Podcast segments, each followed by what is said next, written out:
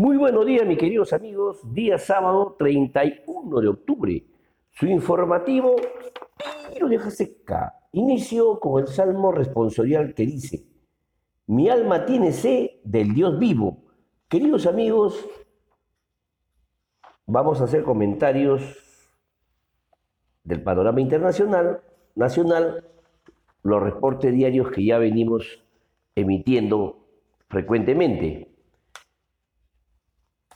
No sin antes eh, reportarles la cifra MINSA al día de hoy de infectados, que llegó a 900.180 y fallecidos 34.362. Es decir, nuevos casos diarios de 2.586 infectados y fallecidos 47. En el panorama internacional, los hechos relevantes podemos decir que en Brasil la tasa de desempleo aumentó por octavo mes consecutivo a un máximo histórico. Entre los meses de junio y agosto de este año registró un nivel de 14.4%. Por otro lado, la Reserva Federal de Estados Unidos informó sobre importantes modificaciones a su programa de préstamo Main Stick, con el objetivo de expandir el acceso al programa el principal cambio es el monto mínimo del préstamo, el cual pasará de 250 mil dólares a 100 mil dólares. En Francia, el ministro de Finanzas, Bruno Le Maire, informó que el gobierno tiene como objetivo limitar la caída de la actividad económica al 15% durante el segundo confinamiento nacional para frenar la expansión de la pandemia del COVID-19. Y por último, otro hecho relevante en el panorama internacional, el Producto Bruto Interno de la zona euro registró, un crecimiento de 12.7% en el tercer trimestre con respecto al segundo trimestre, definitivamente por encima de lo esperado. Sin embargo, la variación interanual se mantiene en el terreno negativo con una contracción de menos 4.3%. Entre los países que publicaron su dato del PBI se encuentra Francia, reportó menos 18.2%, España menos 16.7%, Italia menos 16.1%. Para Alemania el repunte de la actividad fue de 8.2%. Por otro lado, en el panorama nacional, el hecho más relevante es que el Pleno del Congreso se reunirá el lunes 2 de noviembre para discutir la admisión de la, de la moción de vacancia por incapacidad moral permanente contra el presidente de la República, Martín Vizcarra. Por otro lado, se debatirá el texto sustitutorio consensuado que ha elaborado las comisiones de defensa del consumidor y de economía para permitir el retiro de fondos de las AFP. Este considera un límite de retiro de 17.200 nuevos soles, es decir, cuatro unidades impositivas, aquellos afiliados que no hayan hecho aporte en los últimos 12 meses. Además, también contempla que serán considerado un retiro, se considera, perdón, un retiro de 4.300 a aquellos que no hayan hecho aportes en algún mes de los últimos 12. Otro hecho relevante es que hoy día sábado 31 de octubre, se vence el plazo para las agrupaciones políticas presenten a las oficinas nacionales de procesos electorales la lista de precandidatos que participará en los comicios internos de sus organizaciones, con el objetivo de ser parte de las elecciones generales del 2021. Otro hecho relevante es que el ministro de Relaciones Exteriores, Mario López, indicó que la Organización de Estados Americanos la Unión Europea y el Centro Carter se han comprometido a enviar misiones de observadores para las elecciones generales del 2021. Por último, el Banco Central de Reserva del Perú informó que el crédito en moneda nacional otorgados a las micro y pequeñas empresas, MIPE, registró un crecimiento de 36.5% interanual en septiembre el nivel más alto de los últimos 10 años. Sin embargo, si extraemos los créditos del programa Reactiva Perú, se registraría una contracción de 5%. Bien, queridos amigos, ya haciendo un análisis al, al tema central sobre los pilares del crecimiento económico, es muy probable que este año cerremos con una caída en torno del menos 13%. Ya sabemos que el crecimiento no es suficiente y que, y que requerimos reforma en aquellos sectores como educación y salud, que conecten las fortalezas macroeconómicas con el bienestar microeconómico. Por lo tanto, no podemos descuidar el crecimiento, pero tampoco las reformas. Y se lo explico brevemente.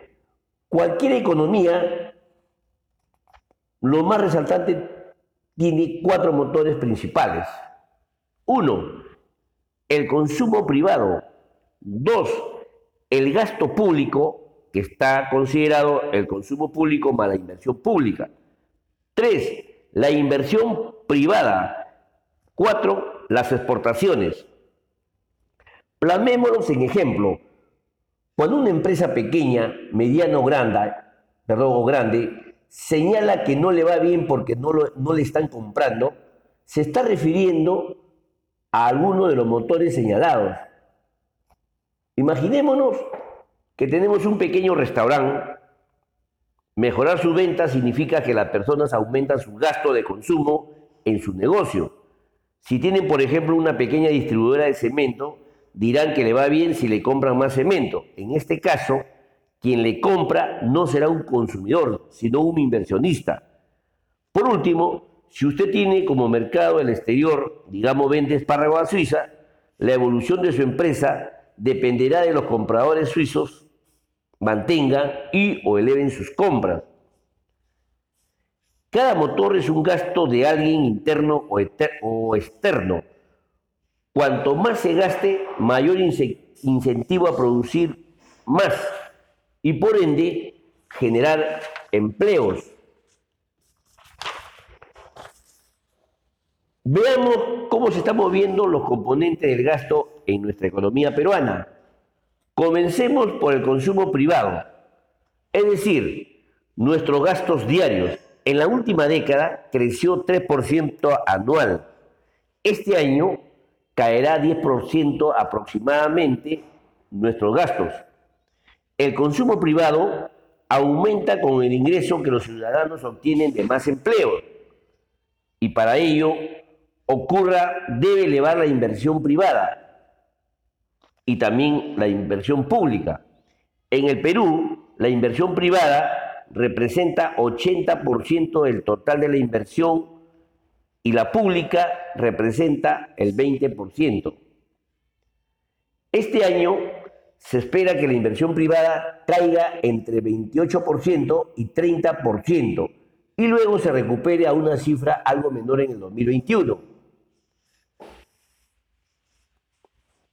Vale decir que importa la gran inversión como la micro y pequeña empresa.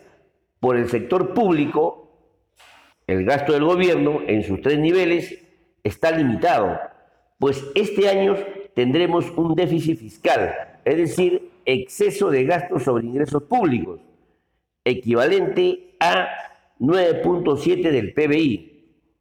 Cualquier gasto adicional tendrá que financiarse con deuda. Por último, el cuarto motor, las exportaciones, depende de la evolución de la economía mundial. Ahí se da la clave del desempeño de Estados Unidos, China y la eurozona, que juntas explican cerca del 50% de la producción mundial. Son realmente los motores de la economía mundial. En conclusión, el consumo privado se eleva con mayor inversión privada. El gasto público estará limitado, mientras que las exportaciones dependen de factores que realmente no controlamos. Bien, queridos amigos, mm, hay que leer más libros, menos face. De esa manera podemos entender mucho más de los temas que estamos abordando. Eh, estaba revisando las notas periodísticas Y definitivamente, hoy día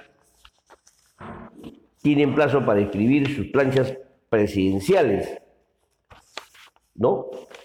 Entonces, eso que, ¿a qué podíamos llegar? Que los partidos, la gran mayoría, si no, si no inscriben una buena plancha de candidatos a la presidencia en sus internas, podrían perder su registro en el jurado electoral. Es decir, no pasarían el 5% de la votación y adiós, Pampa Mía. Dentro de ellos se encuentran los partidos más históricos como el APRA y el PPC. Así que los principales partidos van a tener que elegir a los tres candidatos a la presidencia seriamente en sus internas, porque hoy día vence el plazo de inscribirlos. En el plano deportivo, igual manera, ayer nuevamente vimos la derrota de, de Alianza Lima y también con eso se despidió el entrenador Mario Salas que con un implante de un juego un poco medio ortodoxo a lo que venía haciendo Alianza Lima.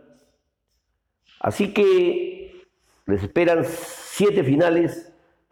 Queremos que se mantenga en la categoría para seguir viendo los grandes clásicos de U Alianza. Lamentablemente, en la historia de Alianza nunca lo vi tan mal como la están pasando en estos momentos. Así que es más que seguro que Jaime Duarte asuma la dirección interina. Ya no necesitan hacer experimentos, estrategias, simplemente jugar como leones y a salvar la categoría. Así, mis queridos amigos, ese es todo por hoy, no sin antes compartir la frase del día que dice, olvidar es una actitud equivocada lo correcto es afrontar. Frase de Paulo Coelho. Bien, queridos amigos, distanciamiento social, usar la mascarilla, lavarse la mano con agua y jabón correctamente, comer comidas sanas, actividad física moderadas. Estamos ya muy cerca al fin de año, a 61 días para ser más exacto. Así que, mis queridos amigos, a cuidarnos y amarnos los unos a los otros. Muchísimas gracias. Hasta el lunes, Dios mediante. Buen fin de semana para todos.